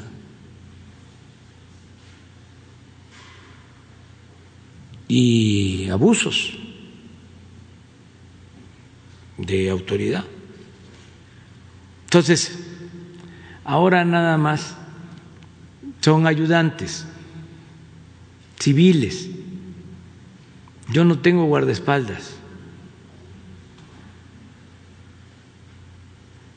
Porque el que nada debe, nada teme. Y estoy tranquilo con mi conciencia. Y la verdad, el que lucha por la justicia no tiene nada que temer. Pero todo el mundo este, corre riesgos. Todos. Todos, todos, todos, todos, todos. Sí. Pero este, siempre he tenido comunicación con la gente. Y ahora estoy padeciendo por la pandemia, porque no puedo eh, escuchar a la gente, eh, convivir más con la gente, porque no se permite, y además por cuidado, pero no es este eh, posible, ¿no? encerrarse. No es vida. No se puede vivir encerrado. Entonces, por eso suceden estas cosas, pero, repito, no hay nada que temer. A ver.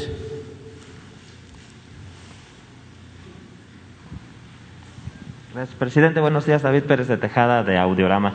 Eh, aunando un poco con lo que preguntaba la compañera Sara, ¿tiene ya algún o tiene reportes de cuánta gente se acerca a este departamento de atención ciudadana? Cuántas ya se solucionaron, cuántas más peticiones hay, porque pues diario vemos gente afuera, es este todavía impresionante cómo la gente sigue solicitando muchas veces justicia en muchas partes, ¿no? Sería interesante saber su punto de vista sobre estos problemas que seguramente no todos se pueden resolver.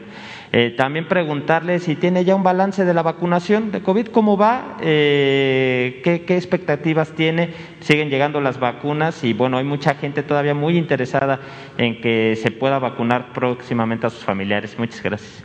Sí. A ver, Leti, infórmanos. Y luego hablamos de la vacuna.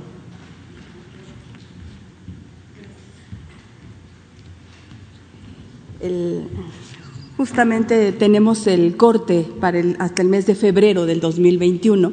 Es desde el 3 de diciembre del 2018 hasta la fecha, aquí a Atención Ciudadana de Presidencia buscando al presidente, porque eso es muy interesante. La gente que llega a Atención Ciudadana viene y así me dice, quiero hablar con el presidente, es a lo que llegan, a buscar al presidente. Nosotros tratamos de atenderlo lo mejor posible, explicándoles cómo funcionan los equipos de trabajo y la cantidad de personas que, personas y documentos que le entregan al licenciado en las giras, porque lo que, lo que él recibe en las giras, luego nos los pasan a atención ciudadana para poderles dar toda la gestión y, la, y el cauce que, se, el que necesitan. Son 210 mil personas lo que hemos atendido, 210.187, porque lo vi hace un rato en, la, en mi oficina. Y tenemos la respuesta eh, que, da, que damos hacia las dependencias es de 79.3%, es lo que les hemos podido contestar si me permiten, ¿puedo explicar un poquito el mecanismo de cómo, cómo lo hacemos? Porque si no parecería que nada más pues, recibimos documentos. No, atención ciudadana no es oficialidad de partes, no es un lugar en donde solo llega un documento y se atiende.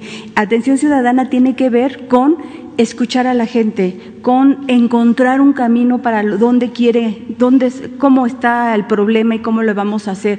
Eso significa atención ciudadana. Entonces, de esa manera nosotros tenemos un contacto bueno, en la administración pública hay muchísimas dependencias, en toda la administración pública. Y nosotros tenemos, a partir de las necesidades de lo que la gente ha planteado, contacto directo y permanente con 43 dependencias. Esas 43 dependencias, incluida todo el gabinete, tienen que hacer, darnos una respuesta inmediata, no a nosotros, sino al ciudadano directamente. Para poder tener sistematizado eso, tenemos un sistema de administración documental que se llama SIDAC. Nosotros les enviamos el documento, llega el documento, lo, escaneamos y en ese momento, ese mismo día, se los enviamos a la dependencia y luego les hablamos para decir qué le contestaste al ciudadano, no a mí, no a la oficina, no a atención ciudadana, sino a la persona, ¿qué hiciste? ¿La citaste, lo hablaste con ellos, les diste una solución? ¿Qué fue lo que planteaste? Y me lo manda por escrito. Al sistema también, no, no utilizamos pues el mecanismo de, de, correo, sino en nuestro sistema digital y de esa manera podemos decir que tenemos una respuesta al ciudadano de esas 210 mil de 79.3%. ¿Por qué? Porque lo tenemos en el sistema. Es más, eso, permítanme ahorita aclarar, eso es muy interesante porque lo hacemos cotidianamente. Entonces ahorita alguien me dice, ¿qué pasó con el señor fulano de tal? Con la petición, en este momento nos metemos al sistema y podemos decir a qué dependencia lo mandamos, quién nos contestó, si ya le dieron una cita, si ya le contestaron, si aún no hay nada. Si no hay nada todavía, hablamos a la dependencia, hablamos con nuestro, con el compañero con el que llevamos o compañera que llevamos más relación y le decimos, oye, está pasando esto, necesitamos que los atiendan. Entonces, de esa manera nosotros tenemos un conocimiento amplio de la administración pública. Porque entonces, si no, ¿cómo vamos a decidir a dónde se va un caso u otro? Porque son varios temas.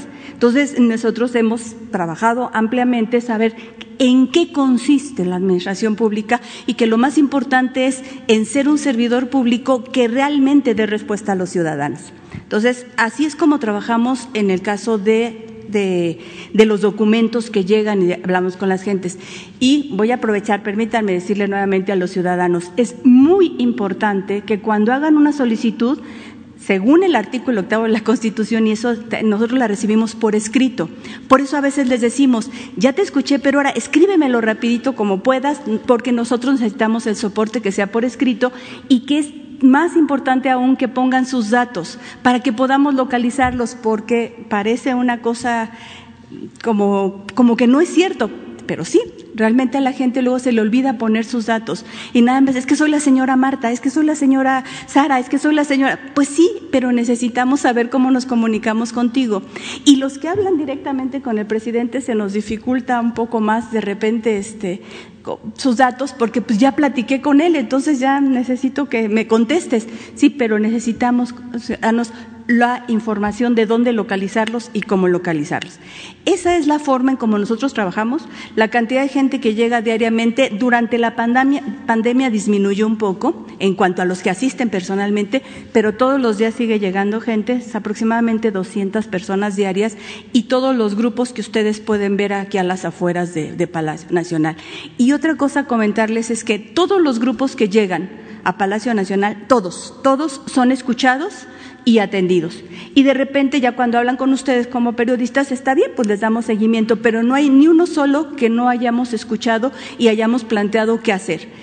El problema que tenemos es con los casos que no corresponden al gobierno federal, o, sino más bien a los gobiernos locales, por un lado, o que no corresponden a la administración. Todas las cuestiones electorales, ahorita nosotros no tocamos esa parte, o lo que es difícil de encontrar una respuesta inmediata.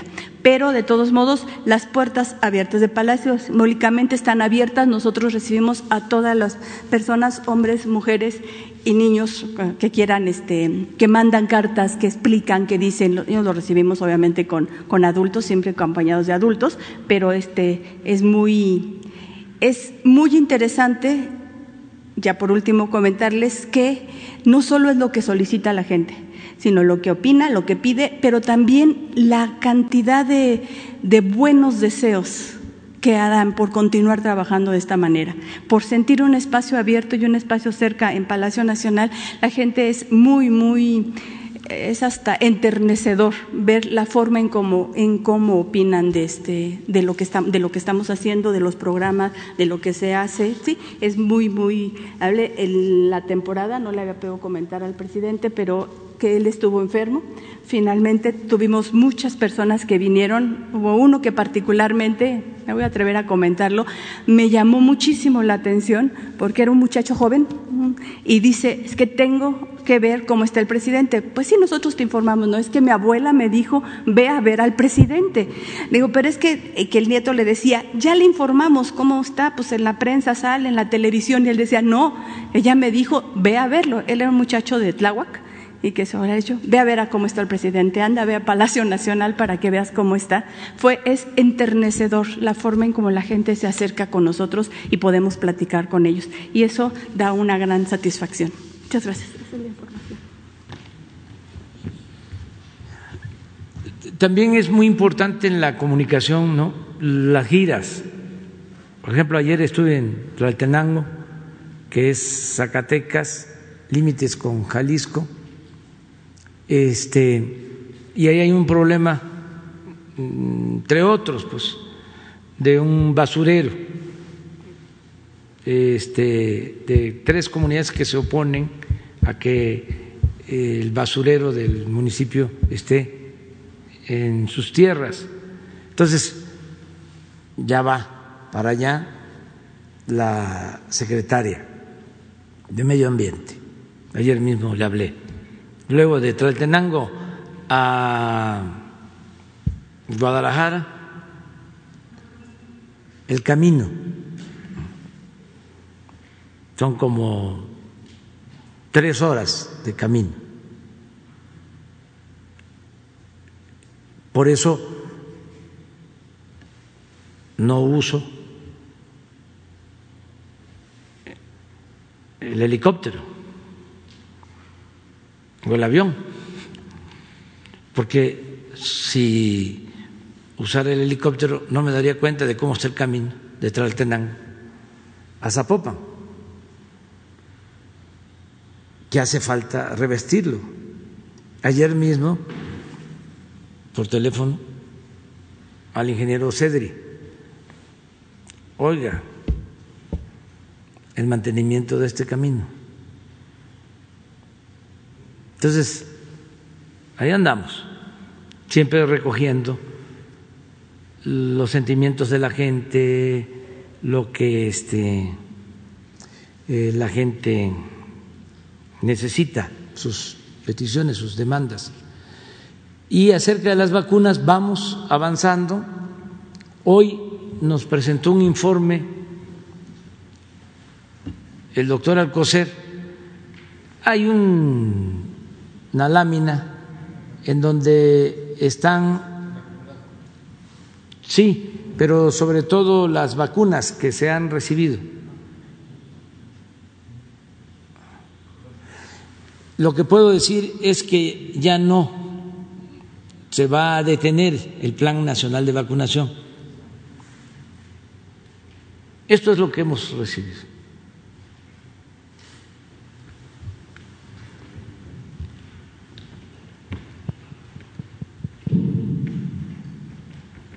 Pfizer, un millón setecientos sesenta y nueve. Esta fue la primera que llegó.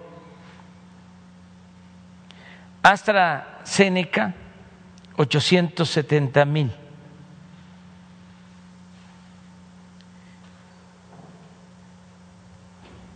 Este laboratorio se ha portado muy bien, ha cumplido. Solo tres semanas nos dejaron de abastecer porque nos informaron que iban a ampliar sus plantas para cumplir también con el mecanismo de entrega de vacunas a la ONU para que le llegaran vacunas a todos los países, sobre todo a los países pobres. Entonces estuvimos de acuerdo, pero pasaron las tres semanas y ya se restableció eh, el suministro de vacunas. Estas vienen de Europa, aunque Pfizer también produce vacunas en Estados Unidos, pero estas no las mandan de Europa. AstraZeneca están llegando de la India. Le agradecemos mucho al presidente de la India que permitió que nos mandaran vacunas. Estas vienen de China, Sinovac. También le agradecemos mucho al presidente de China. Hemos estado hablando con el embajador de China en México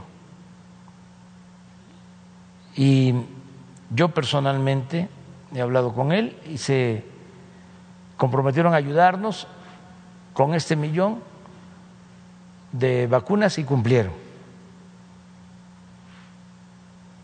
Y la Sputnik, que esto, aunque es todavía poco, hay el compromiso incluso del presidente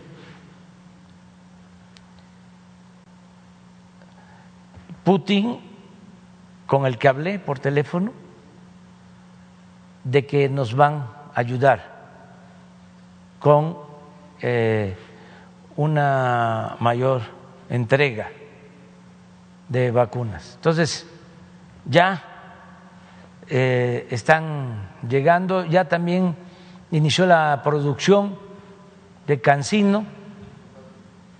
Ah, tres millones ochocientos treinta y nueve. Ya empezó también la producción de Cancino. La materia prima ya se está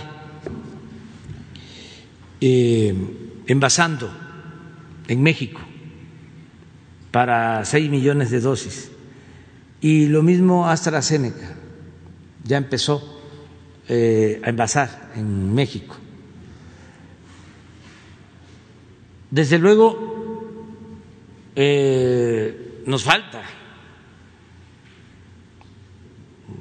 me gustaría que pongan cómo está la distribución de vacunas en el mundo.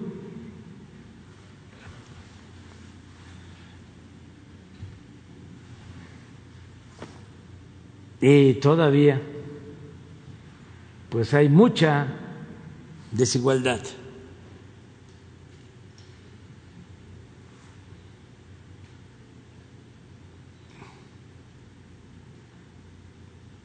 Porque nosotros estamos hablando, baja de dos millones cuatrocientos cincuenta y cinco de Estados Unidos tiene 70 millones. Pero lo más eh, lamentable, a ver, súbanle, más, más, más, más, más, más, hasta lo último, hasta el final, solo 111 países, 101 fíjense, Venezuela 157, Trinidad y Tobago 440, Paraguay 1000. Este, y son cerca de 200 países que estamos eh, adheridos, inscritos en la ONU. Esto es lo que está demandando México en la ONU que haya equidad, que no haya acaparamiento de las vacunas. Muy bien. ¿Qué otra cosa planteas? Eso, básicamente. Sí. Una más.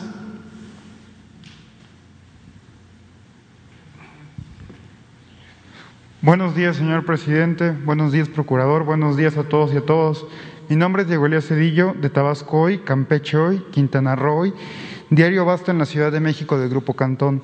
Señor presidente, en atención al planteamiento que usted empleó anteriormente en esta carta para hacer un llamado a la democracia y puntualmente hoy que fue proclamado el plan de Ayutla, por Florentino, eh, no recuerdo el apellido, pero justo para desconocer el gobierno de Santana. Usted ha planteado, señor presidente, con base en todo lo que viene siendo la cuarta transformación y hoy siendo un día tan particular como es la promulgación del plan de Ayutla, una reforma de la conciencia nacional, una reforma cultural, algo así como una reforma cultural que se dio en China, acabando con los vestigios del autoritarismo, en un momento dado, también usted ha planteado eh, la importancia que significa para el gobierno federal trascender en múltiples cosas, en este caso, en hacer un cambio social en la, en la conciencia.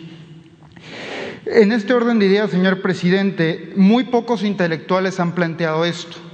Eh, en su momento Krause lo planteó como precisamente un cambio en la conciencia nacional, Carlos Monsiváis lo llamó como una crisis en el nacionalismo y pues todo es esto que se viene dando. Entonces, señor presidente, con base en lo que usted ha planteado, ¿qué considera usted que faltaría para que pudiese haber un cambio verdadero en la brújula en este país y cuál sería el mensaje que usted enviaría a las y los jóvenes, a los políticos que en un momento dado tienen las riendas de este país? ¿Cuál sería este mensaje para generar un verdadero cambio en la conciencia nacional. Gracias, señor presidente. Pues que sigamos este, haciendo historia, que sigamos transformando, que sigamos eh, llevando a cabo eh, cambios, modificaciones legales, que siga cambiando la mentalidad del pueblo, que continúe la revolución de las conciencias, que no nos detengamos y ofrecerles disculpa a los adversarios, a los conservadores. Es que una cosa es conservar, que significa mantener el statu quo, Por eso es conservar, conservadurismo, es mantener privilegios, mantener lo establecido. Y otra cosa opuesta, distinta, es transformar, reformar, ¿qué es lo que estamos haciendo? Entonces, que nos entiendan que nosotros no queremos ser conservadores, no queremos más de lo mismo.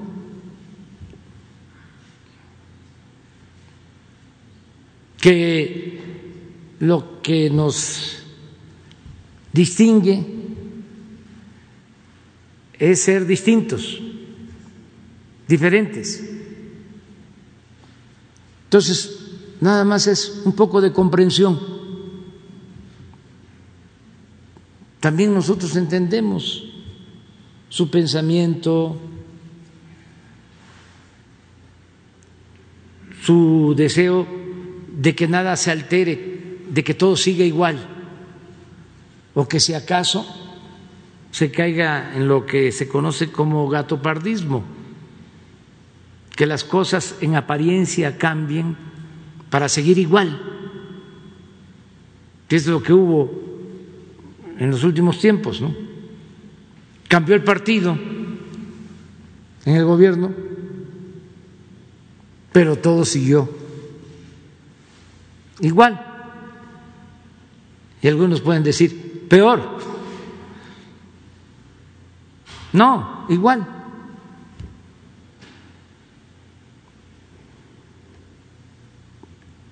Un cambio, vamos a decir, de forma, no de fondo. Y nosotros lo que buscamos es llevar a cabo una transformación. Por ejemplo, en materia eléctrica.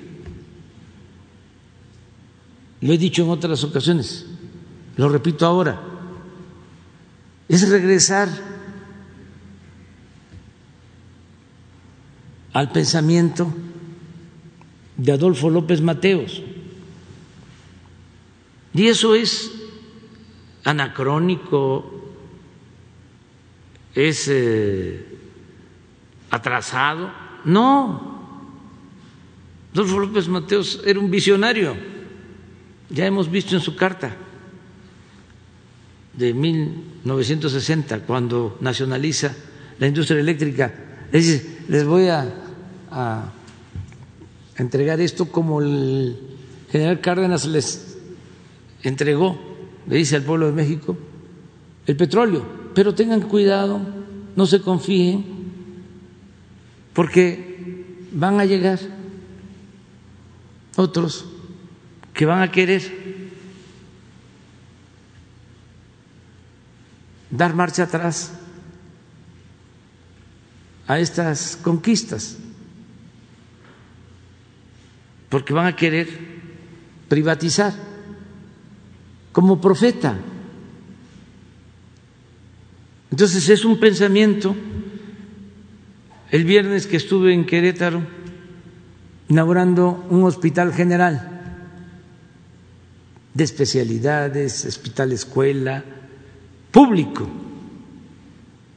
porque el hospital anterior se construyó en 1863.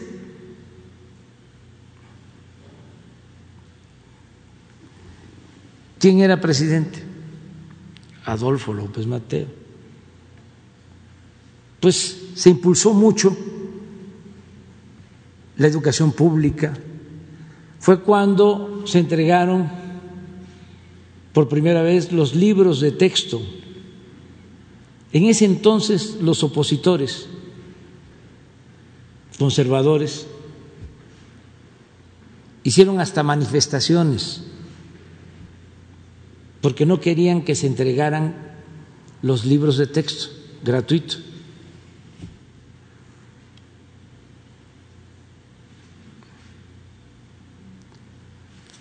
Esto con López Mateos. Yo me vacuné la primera vez en mi pueblo, en Tepetitán, que llegó el barco, el mensajero de la salud. Cuando había campañas de vacunación, López Mateos. Nací en el 53, eh, vacuné como en el 60, 70, digo 60, 62. López Mateos fue presidente del 58 al 64. ¿En el qué? 1963, sí. sí. ¿Qué dije? Sí.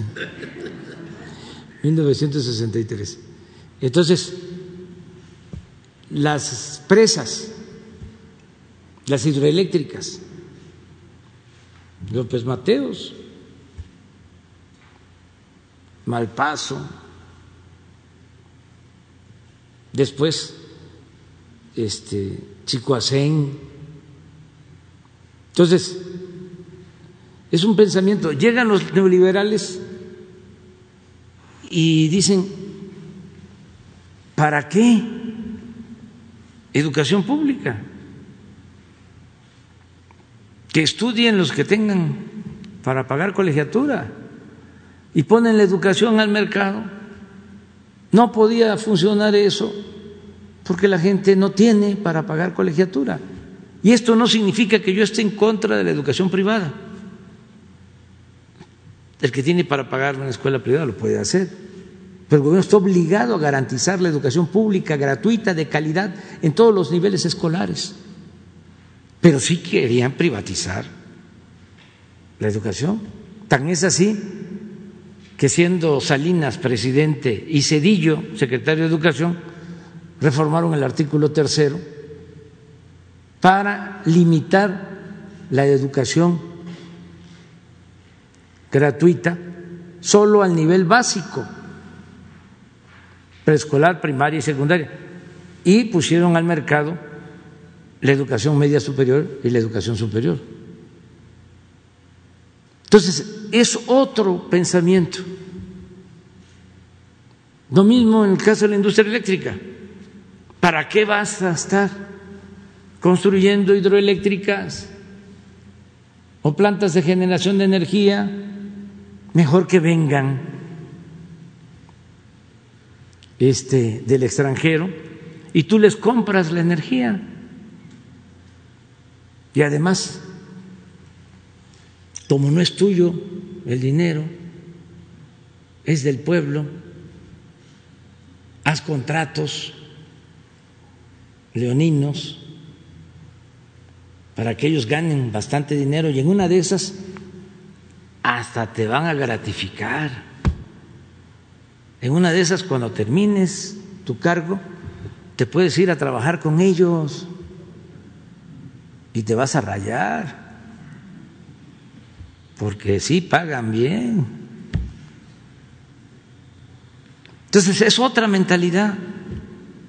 Entonces por eso, sinceramente, pues ofrezco disculpas si piensan que causamos malestar,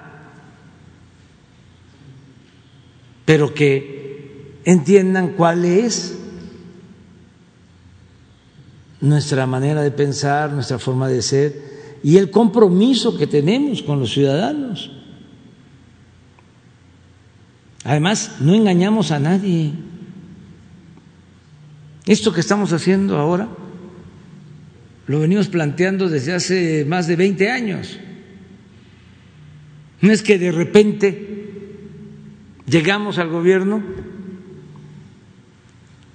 y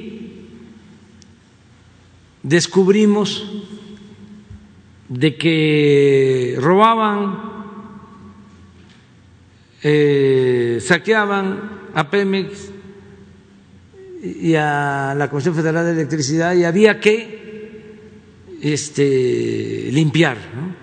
no, ya lo sabíamos, lo planteamos en la campaña, ya sabíamos de cómo se las gastaban los tecnócratas neoliberales, de cómo privatizaban las ganancias y socializaban las pérdidas.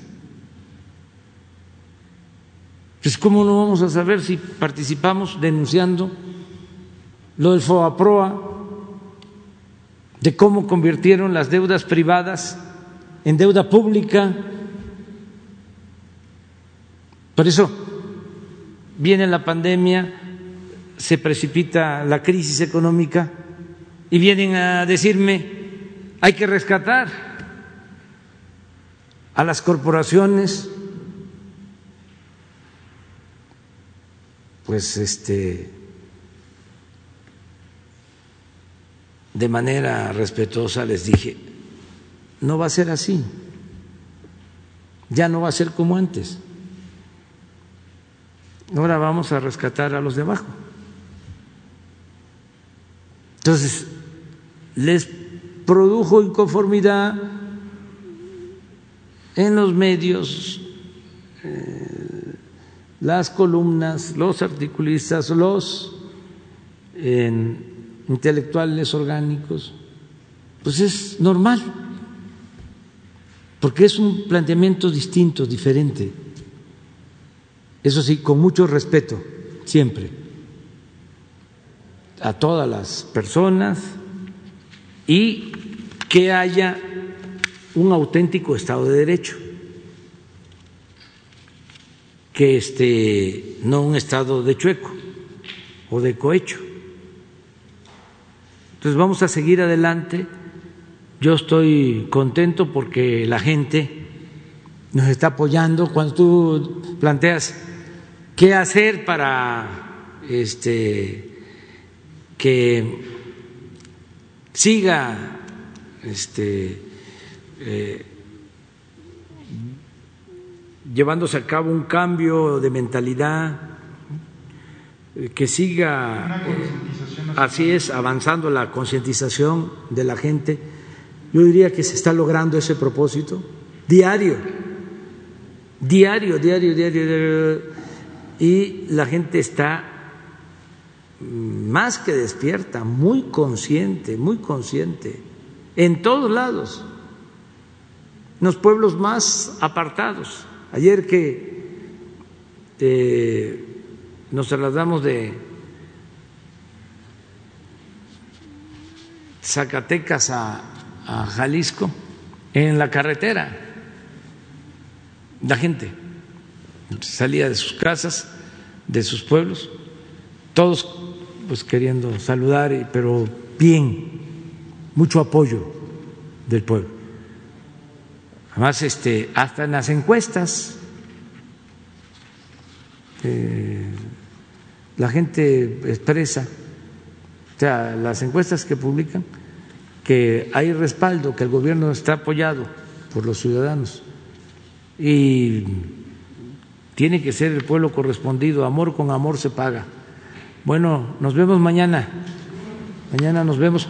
La este, plática con el presidente de Estados Unidos de América eh, va a ser a las tres treinta, tres y media de la tarde, con el presidente Biden. Tres treinta a cuatro, más o menos, de la tarde.